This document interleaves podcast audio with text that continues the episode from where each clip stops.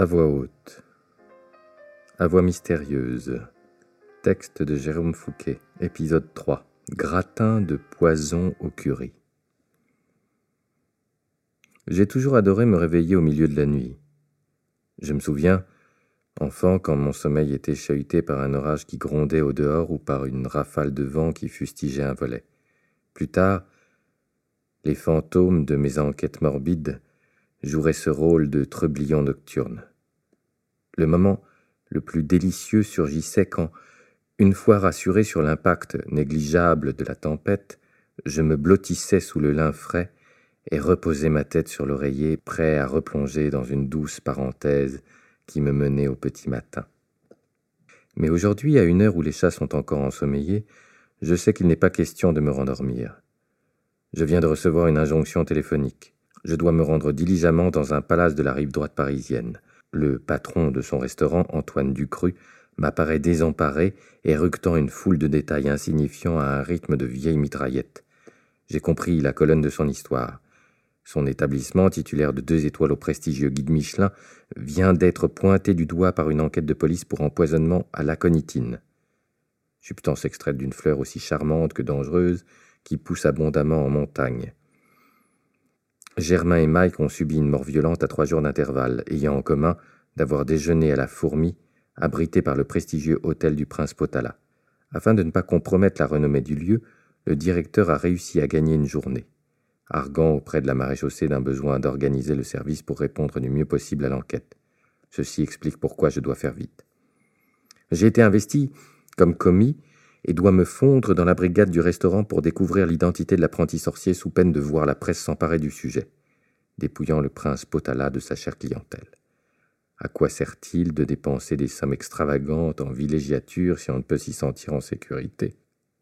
Moi, c'est Matt, Matt the Brain. J'ai quitté la police il y a quelques années pour me mettre à mon compte. Comme il est doux de ne plus avoir de supérieur qui vous crie dans les bronches que vous êtes mauvais, dans une tâche que lui-même ne saurait par quel bout prendre. Mon nouveau credo est simple. Moyennant compensation financière, je m'immisce dans n'importe quel milieu où règne le chaos avec comme modeste ambition d'y rétablir l'ordre. Je suis accueilli aux alentours de sept heures par le chef Dupichot, un quadrat dégarni, le visage arrondi, présentant une silhouette replète, qui sait bien son métier. Je me suis toujours demandé pourquoi aller manger dans un restaurant où le chef serait gringalet, preuve peu engageante qu'il ne goûterait pas nécessairement les plats qu'il propose à sa carte. D'emblée, mon nouveau patron me fait signe de le suivre pour accueillir les premiers fournisseurs qui viennent livrer le restaurant. Je l'observe caresser longuement des feuilles de salade et sentir avidement un potiron qui tapisse une grande caisse en bois clair sous l'œil attendri d'une jeune maraîchère. Ces deux-là se comprennent sans se parler. La cuisine doit être une affaire de passionnés. Il tient à me faire partager. Je joue le jeu, humant les légumes, cajolant une batavia, il me raconte l'histoire des aliments, me parle de ses grands-parents qui étaient maraîchers, un travail ingrat. Je comprends que la qualité des produits est un prérequis pour sa cuisine. Satisfait de la sélection, il salue la jeune femme et m'entraîne dans la cuisine afin de me présenter ses deux adjoints, François et Maître Saucier. C'est un grand blond au regard clair qui sourit peu. J'aurais penché pour un Scandinave, mais il vient du sud-ouest. Il me paraît jeune, mais j'apprends qu'il signe les plats du maître depuis vingt ans. J'essaie de jauger son regard. Quoi de plus simple que de broyer un peu d'aconite durant les cinq heures dédiées à confectionner sa sauce? Maxime, le second adjoint, est chef de partie dédié à la ligne poisson. Je dévisage un brun joufflu de 27 ans à la démarche maladroite. Sa mission consiste aujourd'hui à lever les filets d'un bar de 4 kilos qu'il vient de réceptionner, plutôt bien placé pour glisser quelques feuilles mortelles dans la chair du poisson. Antoine Ducru m'a indiqué que les deux victimes avaient déjeuné chacune avec Sarah Oliver, célèbre actrice qui a élu domicile depuis trois mois dans une des suites au dernier étage du palace, la seule équipée d'une terrasse dominant la scène. J'essaie d'en savoir plus en discutant avec un autre commis, Benjamin, recruté dans le cadre de son CAP. Quand j'évoque le nom de la comédienne, il rit aux éclats et me dresse le portrait d'une belle femme farfelue et nymphomane. La remarque me surprend provenant d'un jeune homme à peine majeur dont le visage est infesté d'acné. Un premier mobile prend forme dans ma tête, celui d'une jalousie maladive. Le cuisinier fou n'aura pas supporté que la femme dont il est amoureux s'offre à d'autres et les aura tués. Mais là, comment a-t-il fait pour éviter d'empoisonner l'actrice? Une vilaine crampe au poignet me force à marquer une première pause dans mon épluchage de carottes. Je ne pensais pas que la cuisine était aussi physique. Mes habitudes de célibataire me poussent à acheter des plats tout faits plutôt qu'à travailler les produits bruts. Je vais sans doute le payer de ma santé, mais d'un autre côté, je ne m'imagine pas prendre du temps pour me faire à manger. La cuisine est un partage. Quand Serena et sa mère habitaient encore sous mon toit, il m'arrivait de m'atteler au fourneau. On perd beaucoup plus qu'on ne le croit quand on s'affranchit de la vie de famille. Benjamin me propose de juger par moi-même la grande Sarah. Elle vient de s'installer dans la grande salle pour son cappuccino du matin. Elle aime bien se faire servir par un homme, de surcroît, membre de la brigade. Le chef Dupichot me désigne espièglement pour cette tâche singulière. Je détache mon tablier pour enfiler une veste de surfeur et me présente devant l'actrice, muni d'un grand plateau en argent où j'ai déposé une tasse en porcelaine, fumant d'une écume lactescente. Autant la cuisine manque de chaleur, dominée par le gris des plans de travail, des grandes hottes en acier ou des casseroles en inox, autant l'intérieur du restaurant pétille, des couleurs vives, des grandes fresques murales agrémentées de lustres d'époque en cristal rouge. Je perçois toute la beauté du palace dans la qualité des matériaux du parquet vénitien et des moulures dix-neuvième en passant par la somptueuse cheminée en marbre. Tout est beau. Tout transpire le luxe et la volupté. Sarah Oliver feuillette tranquillement son journal, attablée au centre de la pièce, dénudée aux épaules, la jupe fendue de trois quarts, découvrant une paire de jambes hâlées, empourprées d'un rouge à lèvres brillant. Elle me donne l'impression de vouloir embrasser la terre entière.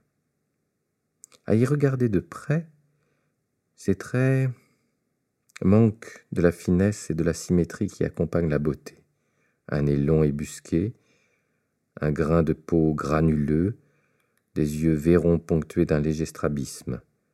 Mais elle compense ses désagréments par un charme certain, une féminité augmentée.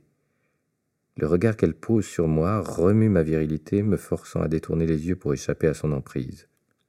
C'est vous le nouveau commis me lance-t-elle en guise de hors-d'œuvre?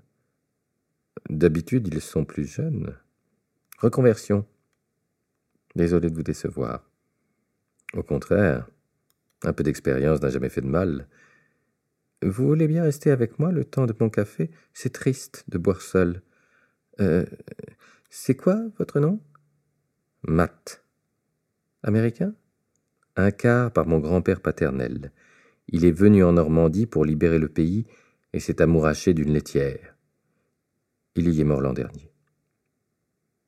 Belle histoire. Je n'ai jamais couché avec un Américain. Pardon. Euh, ça vous choque peut-être que j'aille si vite.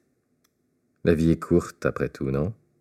Je suis navré, mais vous n'êtes pas mon type de femme, m'entends-je répondre mièvrement pour tenter de me sortir du piège et rester concentré sur mon enquête. Rassurez-vous, vous n'êtes pas mon type d'homme non plus. Je ne vous propose pas une histoire d'amour, mais un peu d'amusement. Quel mal à cela. Je serai dans ma chambre à quinze heures, durant votre pause, si ça vous dit. Mais vous avez un peu de travail avant pour le déjeuner. Ne vous tuez pas à la tâche, n'est-ce pas? Je suis estomaqué par le manque de pudeur dont cette jeune femme fait preuve. Cela me donne une idée. Je viendrai si vous me dites avec quel membre de la brigade vous avez couché. Pourquoi? Par curiosité, je lui réponds. Vous êtes un drôle d'énergumène, vous savez. D'habitude, dans votre position, les hommes ne font pas la fine bouche. Euh, vous savez que j'ai été nominé trois fois au César Trois comme le nombre de vos collègues qui ont saisi leur chance avant vous. Elle me jauge de ses yeux bicolores, porte la tasse de café à ses lèvres, puis éclate d'un rire théâtral. Elle attrape une serviette, y accole quelques mots de la pointe de son stylo, avant de me la tendre avec un sourire narquois. Joueur. Trèfle. Dix-sept y sont griffonnés, l'un en dessous de l'autre. Elle me dit adorer les devinettes avant de finir son cappuccino d'un trait, me lancer un clin d'œil et se lever. Je ne peux qu'admirer sa démarche impérieuse quand elle fend hiératiquement l'espace pour gagner le sculptural escalier principal. De retour dans les cuisines, je suis tensé par Benjamin qui me demande si j'ai eu droit au grand numéro. Il veut savoir si je vais y donner suite. Je lui avoue qu'il semble difficile de résister, d'autant que je suis célibataire depuis plusieurs mois, mais après réflexion, je préfère passer mon tour, n'aimant pas mélanger plaisir et travail. J'essaie vainement de déchiffrer l'énigme de la serviette.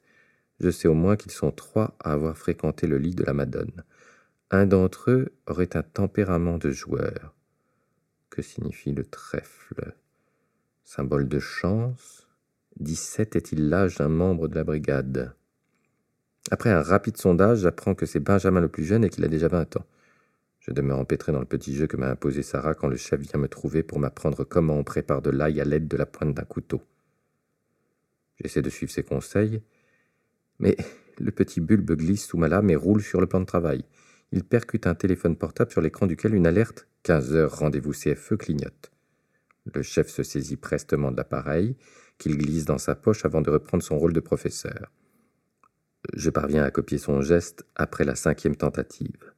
Loin de m'en tenir rigueur, il me donne d'autres gousses et me propose de confectionner avec lui un pain à l'ail, plat dont raffolent les Irlandais. Je percute en connectant avec le trèfle, symbole de la terre celte. J'apprends que sa femme est originaire de Cork, au sud de l'île. J'ai enfin trouvé mon premier suspect dans cette affaire. Je ne suis pas étonné que l'actrice ait séduit le chef, quoi de plus glorifiant. Le reste de la matinée me nourrit en tâches plus ou moins ingrates, mais utiles pour l'équipe. Éplucher des artichauts, peler et laver des pommes de terre, sortir des ingrédients du réfrigérateur, nettoyer des casseroles. Le déjeuner se rapproche à grands pas et je sens la brigade prête à donner son meilleur, alors qu'à l'inverse, je donne quelques signes de faiblesse, sans doute en manque de sucre depuis mon réveil matinal. Nous déjeunons trente minutes avant le début des hostilités. Contrairement à ce que je pensais, personne ne s'amuse à se cuisiner quoi que ce soit. La plupart de mes collègues engloutissent un sandwich sans entrain. La vie est ingrate. Le cuisinier passe du temps à créer de la nourriture d'exception pour se contenter de rations alimentaires médiocres. À quelques pas de la boulangerie, je croise Xavier. Le chef pâtissier, un trentenaire dont le style déjanté, cheveux oxygénés, tatouages et Doc Martins, dénote dans l'environnement feutré des palaces parisiens. Je décide de le sonder sur le chef du Pichot. Il m'évoque des déboires avec le directeur du restaurant. Il a été témoin d'une prise de bec violente le mois dernier. Les deux hommes ne semblent pas partager la même vision sur l'avenir du restaurant. Je me souviens que le chef a un rendez-vous CFE dans la journée. Après une rapide recherche au Google, je découvre qu'il s'agit du centre de formalité des entreprises. Je les appelle en me faisant passer pour lui, demandant s'il manque une pièce à mon dossier. Un conseiller me confirme qu'il est complet. Tout est bon pour pouvoir créer le statut de mon nouveau restaurant. Dupichot est donc en train de prendre la tangente en créant son affaire. Souhaiterait-il couler la fourmi avant de tirer sa révérence? Quelques minutes plus tard, le chef lance le service du midi. Le balai des serveurs débute deux minutes après midi, quand les trois premiers clients s'installent en salle. Les commandes fleurissent ensuite, rythmant l'activité en cuisine. Malgré 55 couverts annonciateurs d'un joli coup de feu, tout se passe dans un calme et un ordre olympien, chacun maîtrisant parfaitement sa partition. J'essaie de me rendre utile, je rapporte les ingrédients qui manquent, je nettoie les plans de travail, j'astique les ustensiles, j'aiguise les couteaux. Je suis impressionné par l'esthétisme des plats que la brigade prépare. Le homard vanillé au châtaigne me paraît particulièrement appétissant, ainsi que le dessert signature, une gaufre au miel glacée au citron. Après deux heures trente d'un service sans faille, le chef annonce la fin. Il remercie tout le monde et nous octroie deux heures de pause avant de réattaquer le service du soir. Un coup d'œil à ma montre me confirme ce que je sais déjà. Je suis en retard dans mon enquête. Je suis tenté de monter dans la tanière de la mangeuse d'hommes pour connaître l'identité des deux autres suspects de façon plus certaine. Mais d'un autre côté, je ne sais pas combien de temps durera l'amusement. Sarah pourrait bien me garder dans sa suite jusqu'au soir, ce qui compliquerait sérieusement ma mission. Un malheur étant rarement orphelin, le directeur du restaurant me prend à partie pour me demander où j'en suis. Il est plutôt mécontent de mon absence de résultat. Pour lui, un professionnel de ma trempe, à qui on sert neuf suspects sur un plateau, devrait s'en tirer vite et bien pour découvrir la vérité. Il me somme de confondre le coupable à l'issue du service du soir, sans quoi il ne me versera pas le complément de salaire qu'il me doit. Démoralisé par ces remontrances, gère dans les cuisines comme une âme en peine. Xavier est toujours là. Il revient de la salle où il accompagne le chef après chaque service. Tu verrais leur tête de bourge coincée quand je leur demande s'ils ont aimé mes desserts. C'est tordant, me confie-t-il. Ils ne savent pas quoi répondre. Ces gens n'ont aucune éducation. Ils ne méritent pas autant de grâce. Ces propos m'interpellent. Est-il en rébellion contre la clientèle des palaces? Quelles sont ses motivations de cuisinier? Je m'apprête à lui poser la question quand un de ses tatouages jaillit devant moi. La Rochelle, écrit en lettres gothiques sur son épaule droite. Il est originaire de la région et veut l'exhiber fièrement. Le visage de mon professeur de géographie de primaire me revient en mémoire, un type chauve et sadique qui nous faisait apprendre les départements français et leurs chefs-lieux. La Rochelle est en Charente-Maritime, le numéro 17. Xavier a couché avec Sarah aussi. Il a également une bonne raison d'en vouloir aux clients du restaurant. Il m'avoue avoir une enfance compliquée, issue d'un milieu modeste. Sa présence dans la brigade du chef du Pichot tient de la revanche sur la vie. A-t-il l'intention d'empoisonner tous les riches qui claquent leur argent dans les hôtels de luxe? Il me reste un troisième suspect à découvrir qui a la caractéristique d'être joueur. Oui, mais de quoi? De course? De banjo? De jeux vidéo? Je visualise mentalement le profil des autres membres de la brigade. Le maître fromager et le sommelier me paraissent inoffensifs, mais mon expérience m'a appris à me méfier des gentils. J'ai l'intention de creuser la personnalité des deux adjoints du chef, le maître saucier et le chef de rang dédié aux poissons. J'interroge Benjamin, qui a profité de la pause pour flâner dans les boutiques de l'avenue Montaigne, à deux pas du prince Potala. Il apprécie François et Maxime, je lui demande s'ils peuvent avoir eu une aventure avec Sarah Oliver. Il me répond que ce n'est pas impossible. Cette actrice est incorrigible, elle saute sur tout ce qui bouge. Je sens à son ton fataliste qu'il ne me dit pas tout. Nous disposons encore d'une trentaine de minutes avant la reprise du travail. Benjamin me suggère une partie de cartes pour passer le temps. J'accepte volontiers un poker. Je me rends compte qu'il est plutôt bon avec une bonne maîtrise de ses émotions et des tactiques de jeu éprouvées, il m'avoue s'engager dans des tournois amateurs et arrondir ses fins de mois avec ce loisir pour lequel il paraît plutôt doué. La certitude d'avoir trouvé mon troisième suspect accompagne un nouveau mobile. S'il évoque Sarah avec cette pointe d'amertume, c'est qu'il n'a pas l'air de supporter son esprit volage. Aurait-il tué par amour? La brigade s'est reformée dans les cuisines, prête à attaquer le service du soir avec la même frénésie. Nous sommes à quelques heures du service. Je suis conscient d'avoir progressé sur le chemin de la vérité, même s'il reste parsemé de doutes. Les trois ex-amants de Madame Oliver ont tous un mobile solide. Il me manque l'élément décisif pour percer le mystère. Je continue à me rendre utile tout en gardant un œil sur le chef, le commis et le pâtissier. Sarah a-t-elle digéré mon indifférence à son égard? Benjamin, inquiet de savoir si j'ai honoré son invitation, m'indique qu'elle m'a déjà remplacé. Elle a su se consoler auprès d'un bellâtre résident de l'hôtel qui lui procure des baisements énamourés tout en sirotant une coupe de champagne bollinger rosé. Il les contemple à travers le petit hublot situé au-dessus du plan de travail sur lequel il dresse minutieusement les premières entrées des baos de betterave au thé souchong.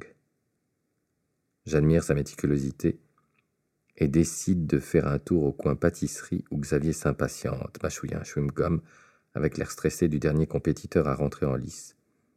J'essaie ensuite de capter l'attitude du chef qui navigue dans la salle, proclamant les commandes au fur et à mesure. Il a l'air serein et bravache, la bravage du père de famille qui veut impressionner sa marmaille. C'est en le regardant nommer deux nouvelles entrées qu'une idée crépite dans ma tête. Je me précipite dans le couloir qui mène à la salle, croise un serveur et lui demande si la commande de la 7 est partie. Il me répond positivement. J'ai une poussée d'adrénaline et me rue en salle. J'aperçois l'actrice et son nouvel amant à l'autre bout de la pièce. Celui-ci tient dans sa main droite le petit pain vietnamien à la betterave. Sans réfléchir, je crie Sarah tout en fonçant vers elle. Je sens des dizaines de pères d'yeux se poser sur mon sillage. L'homme me regarde avec un mélange de curiosité et de perplexité. Il repose son bao, ce qui me permet de souffler. L'actrice me jette un doux regard, interprétant mon intervention comme une tentative de la récupérer. Je lui souris puis conseille à son compagnon de ne pas toucher à son entrée. Celui-ci me dévisage abruptement. Je fais signe au patron de la fourmi qui vient débarrasser l'assiette en s'excusant platement. Nous regagnons la cuisine et convoquons Benjamin dans une pièce attenante. Je conseille à Antoine Ducru de regarder dans la manche du cuisinier. Il y découvre un petit sachet coincé dans une sorte de poche cousue à la main qui contient, si mon intuition est la bonne, de la conitine. Le commis tente de se défendre, mais le directeur parvient à le maîtriser. Il contacte la police qui pince l'empoisonneur dix minutes plus tard. Direction le commissariat pour une garde à vue. Prémisse d'un long calvaire judiciaire et carcéral. Je doute que le garçon ne recroise le chemin d'une cuisine de palace avant plusieurs décennies. Mon client me demande ce qui m'a mis sur la voie. Je lui avoue avoir découvert trois suspects dans la brigade qui ont tous eu une aventure avec l'actrice et ainsi une raison de tuer ses deux amants. Mais un seul d'entre eux pouvait savoir où celle-ci était assise en salle et donc guider l'assiette empoisonnée. C'était Benjamin, depuis le hublot de la table de dressage où il s'occupait de préparer les entrées. J'ai ensuite découvert en jouant au poker avec lui entre les deux services qu'il avait l'as de cœur dans son jeu, deux tours de suite, obtenant une suite et un full lui permettant de me battre. Statistiquement, les chances étaient faibles. Je me suis douté qu'il trichait et cachait une ou plusieurs cartes dans sa manche. L'idée m'est venue qu'il pouvait utiliser cette supercherie pour déverser le poison sans risque d'être aperçu par ses collègues. Antoine Ducru me regarde épaté de mon raisonnement. Je sens qu'il se pose encore une question, celle qui me taraude également depuis le début de cette affaire. Comment Benjamin s'y est-il pris pour ne pas tuer l'actrice? Comment pouvait-il savoir le plat qu'elle choisirait? À coup sûr, la réponse a germé quand je l'ai vue tout à l'heure dans la grande salle du restaurant. Tout autre qu'elle aurait dû être affolée que ses amants successifs disparaissent. Elle n'en a rien montré, pas plus qu'elle n'a montré de la crainte quand j'ai interdit à son nouveau compagnon de toucher à son entrée. Soit elle est consciente de ne pas être visée, soit elle est complice. Dans tous les cas, la raison de sa survie tient à l'amour que l'assassin, malgré son désir de vengeance, lui témoigne toujours. Il est toujours fou d'elle, je m'en suis rendu compte quand il m'a demandé avec insistance si j'avais répondu à ses avances. Alors, comment l'a-t-il préservée? Elle ne déjeune ou ne dîne pas toujours à la fourmi. Par contre, elle a un rituel immuable, le cappuccino du matin. Qui le lui prépare? Benjamin. Je le soupçonne d'avoir mitridatisé l'actrice depuis plusieurs semaines, glissant des doses de poison de plus en plus fortes le rendant inefficace sur son organisme, ce qui prouverait la préméditation des meurtres. Je me rends compte que j'ai bien fait de ne pas céder aux avances de Sarah Oliver, car c'est après moi que le commis empoisonneur en aurait eu. Il lui aurait suffi de glisser dans mon sandwich au jambon un peu d'aconitine pour mettre fin à la carrière d'enquêteur de Matt de Brain. Je me réjouis de ne pas aimer les femmes trop entreprenantes. Mon ex-épouse était douce et sympathique, avant que les choses euh, ne dérapent. Un jour, je retrouverai une compagne avec qui je ferai un bout de chemin. Encore faudrait-il que je rassemble les morceaux de mon cœur et sois prêt à risquer de le casser de nouveau.